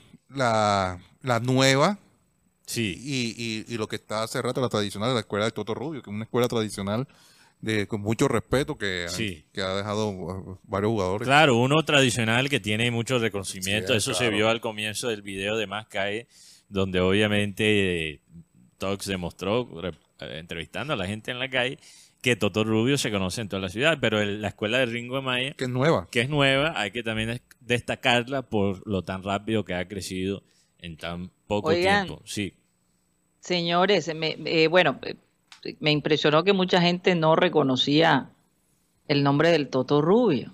no, pero la mayoría Sí. sí, la, La mayoría, mayoría sí. sí, claro. Sí, la mayoría sí, pero, pero como que algunos estaban perdidos. Bueno, pero en todo caso me En todos lados al perdidos. Toto Rubio viendo ahí, mostrando, corriendo. ¿Cuántos años tendrá el Toto Rubio? El, Tox. tiene su añito. el Toto Rubio. no, no sabría decirle la edad concreta del, señor Toto. Pero el Toto Rubio debe estar por los 70 y algo. Digo yo. Sí, por ahí, debe ser por ahí. Guti, ¿Verdad? ajá. Guti pensando mientras tanto en novelas, tratando de... Aquí nosotros pensando en un, en un dato. No, y, y aún- Nació en el 45, Karina. Mateo Tiene tiene, casi- como 70, 78. 78 años. 78 años, así es. Dios mío. Increíble la, la energía que se le ve a él. Esto es fabuloso. Oye, aquí tengo a Sara Gueidos, que casi no la ven porque siempre está detrás de cámara, pero eh, bueno, quería felicitarte aquí, Mateo. Ay, no. Esto no me lo Va, dijeron. es- es- es- ¿qué, qué fue lo que te dijeron, Sara? ¿Qué te dijeron para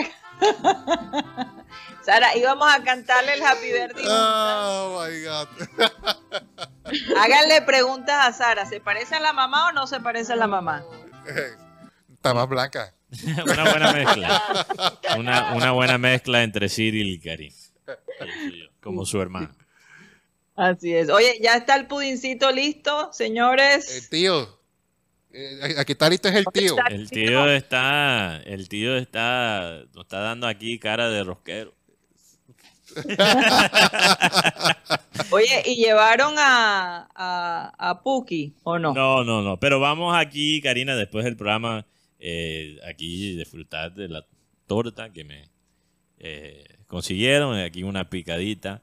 Rápidamente, solo quería aquí resaltar dos temas locales. Hoy juega Ajá. Titanes de Barranquilla contra Caribbean Storm. Guti está que se pone el uniforme y entra a la cancha con los jugadores. Está aquí. Segundo partido lo ves aquí la- en los estudios y está hasta practicando los movimientos de, de baloncesto. Increíble. Ya se cree, ya se cree Jonathan Rodríguez. No me creo nadie. Yo soy Benjamín Gutiérrez. Y hoy, eres Eloy, eres Eloy. Eloy, No. Eloy Vargas. O Eloy, o Eloy. Habla igualito. Eh, hoy, hoy también una gran noticia para el béisbol local. Ya lo eh, resaltamos ayer, pero vale la pena recordarle a la gente que le gusta el béisbol que aquí en la ciudad de Barranquilla está el Opening Day para Caimanes en la liga local de béisbol, la liga profesional de béisbol. Eh, también el otro partido, creo, Guti, es en Montería Montería. con Tigres de Cartagena. Ante Leones. Ante, ah, no, perdón, ante Leones. Caimanes abre contra Tigres de Cartagena aquí en la ciudad de Barranquilla. Leones, Contra Toro. el otro, el otro equipo aquí barranquillero por ahora, aunque originalmente Barra- Santa Marta. Adoptado en Barranquilla. Mismo. adoptados por ahora. Estuve en la rueda de prensa, por cierto.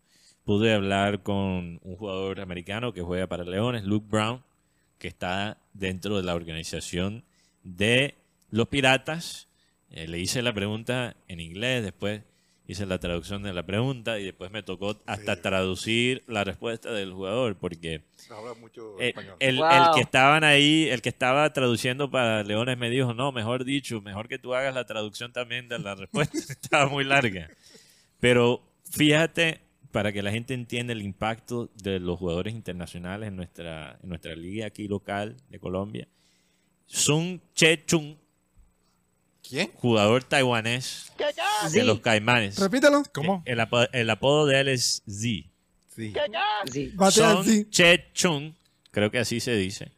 Él es un jugador que también está dentro de la organización de los Piratas. Hoy en día juega AA, va subiendo. El hombre tuvo un increíble clásico mundial de béisbol con el equipo de Taiwán también.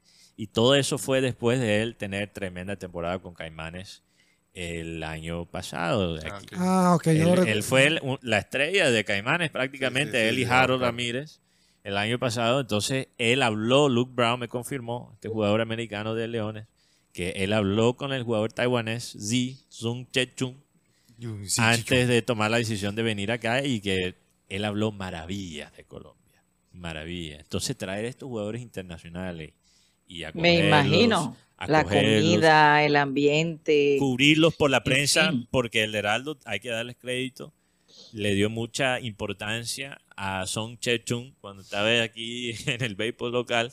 Deja de reírte, Guti. Eh, y mira cómo eso hizo la diferencia para traer, aunque es un equipo diferente, para traer más talento internacional a- al béisbol colombiano. Es increíble. eso. Oye, eh, Mateo, y tengo entendido que la organización fue excelente. No hubo problema de sonido. Nada, nada. La logística muy, muy bien manejada, ¿no? Leones, Leones, a pesar de los quizás recursos más apretados que tiene en comparación con Caimanes, creo que hizo un mejor trabajo que, que Caimanes en, en la rueda de prensa, más organizado. Buscó un mejor sitio. Eh, sí, un hotel, sí, el, el, el hotel Slide. Eh, yo no creo que hay mejor sitio que el estadio, Guti. No, me refiero en el tema de la acústica. No, eh, Bueno, lo que, lo pasa es que a veces cuando tienes gente que, que es capaz y, y sabe lo que hace y se esmera por, por, por hacer las cosas bien, no importa el lugar donde esté. o- Así es. Por No lo menos una prueba de el lugar. no importa Una el lugar prueba- donde esté, después que... Guti, no hay excusa porque lo hicieron claro. en la en la en el, en el salón No, de no prensa del estadio. Por lo menos una prueba de sonido se hace por lo menos un día antes. ¿Qué es eso? O sea, mira, mira, Pregúntele a la gente de producción. Nosotros tenemos plan A, plan B, plan C, todos los planes. ¿Se ve qué bueno? sí. Sí, pero no, hay, no hay plan para cuando alguien cuando- está en mute. no, hay- no hay plan cuando se va la luz. No, también. También hay plan. También hay plan. Oigan, también hay plan cuando este, se va la bueno, luz. vamos, vamos a, a traer el, el- la torta, por favor, La o el pudín Freddy. o el pastel, eh, como se dice en los distintos sitios. Tío, la- Pónganlo allí, por favor, el, el tío Freddy, La, comandante, siempre tan elegante, la el tío comandante está Freddy. pidiendo la- es que estamos bajo un hombre, Karina, porque no está Raymond Hernández. Tú sabes que Sí, sí, el sí, Raymond sí. se va de viernes cultural. Sí, exacto, viernes. No, no, cultural. no, él no se va de viernes. Claro que sí, me lo he pillado ya. está en la Ah, que- no Oye, qué niegue. curioso. Yo Qué visto. curioso. Qué Yo lo he curioso. visto. El viernes antes de un puente no aparece Raymond Hernández. Ah, pues. Oye, te tenemos pillado, Raymond. Sí, estás eso. caído. Estás caído. Uy, ¿cómo? Bueno, Karina, eh, disfruto. No, no ayuden a su compañero de trabajo con la jefa, no yo, lo ayuden. yo disfruto aquí la torta después del, del programa, está bien.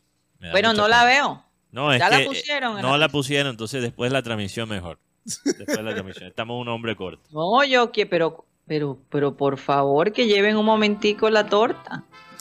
Por favor, la torta. Queremos ver la torta. El tío Freddy que la acerque. Tío Freddy, que la acerque. Yo, Freddy. bueno, ya, ya, ya viene Arlene. Arlene llegó justo a tiempo para ayudarnos. Ay. Dios mío. Bueno, Arlene, por favor, ayúdanos allí. Por favor, A poner la Sí, venga, como venga, siga, siga, adelante. La modelo. ¡Bravo! Gracias, gracias. Ah, Arlene, pasa por la- Pero da un saludo, voltea a la cámara. A. Rocha, calma tu, calma tu entusiasmo, Rocha, por Dios. Pero que, que Arlene no quiere salir. Me van a dar la velita aquí. Me lo- oye, me lo dieron como si fuera un cigarrillo. ¿Cómo? El tos me dio, el tos me dio la vela como si yo lo fuera a prender. Ahí está, ahí está la vela, ahí está la vela. Prendan la velita porque vamos a, a cantar ese Happy Birthday. Eh, ahí está. 27 años no se cumplen cualquier, cualquier, cualquier día, ¿no? Así es. Y menos con la lluvia. Y que No menos con la Guti. lluvia, ¿no? Que me han dicho que eso no para. Por cierto, oye, cielo está roto. lo que está viviendo Soledad con las lluvias es. Ojalá que el nuevo alcalde ha- haga algo, deje algo a la ciudad. Ojalá. Dios mío. Es alcaldesa. Alcaldesa. sí, Alcaldesa, sí. alcaldesa, ojalá que se ponga los pantalones allí bien puestos y que haga algo por esa, por el municipio de Soledad, porque Los de Char verdad solo que- perdieron dos elecciones. Alcalde de Soledad y el puesto de Uruchut. Voy para allá. Es mi cumpleaños, yo puedo decir lo que quiero. Mateo, Eh, cruja eso, cruja eso. Eso no se es mi menciona. cumpleaños, Bueno, puedo decir lo que quiero. Oye, bueno, vamos a cantar el Happy Birthday rápidamente. Uno, dos y tres. Happy birthday to you. Happy birthday. Ay, que yo solo. Sí, Rocha, tú solo, cálmate.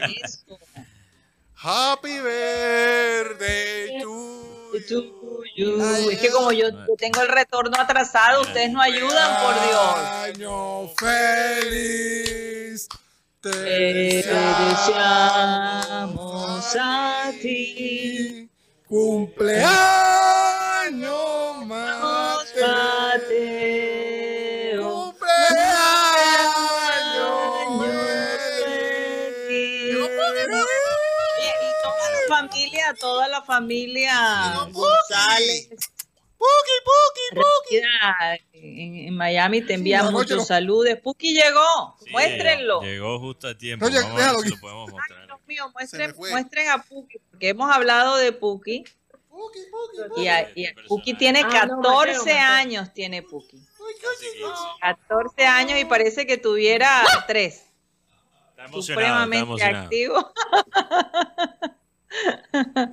¿Cómo lo extrañamos a ese, a ese ser humano? No es humano, pero parece que fuera humano. Parece, a porque veces habla. parece. Él, él se cree, él se cree que El hijo preferido de Karina.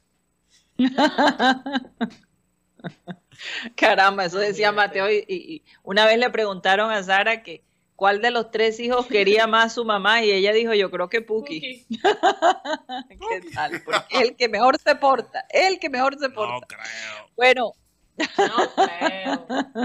de vez en cuando hace sus, se come la comida de alguien que la deja por ahí descuidada. Bueno, nos despedimos porque acá el grupo va a celebrar. Mateo, apagaste las velas, no Ah, veo.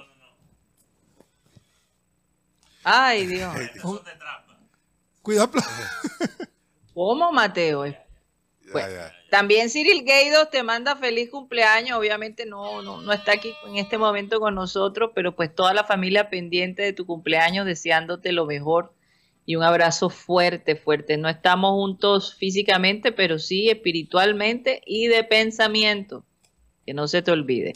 Un abrazo para todos los oyentes. Gracias por haber estado con nosotros y por haber compartido este momento especial, porque realmente Satélite es una familia radial. No se les olvide eso. Vamos a pedirle a nuestro amado Abel González Chávez que por favor despida el programa. Gracias, Sarita. Porque aquí está el versículo bíblico de hoy. Porque la palabra de la cruz locura a los que se pierden, pero a los que se salvan, esto es, a nosotros es poder de Dios. Porque la palabra de la cruz es locura a los que se pierden. Repito, porque la palabra de la cruz, o sea, la de Jesucristo, es locura a los que se pierden. Pero a los que se salvan, esto es a nosotros, yo me metí en la jugada, es poder de Dios. Y yo sí tengo esa fe. Yo creo, Marengo, yo, tú, eh, avísame con tiempo para ayudarte. Yo también te voy a ayudar. Bueno, señoras y señores, se nos acabó el time.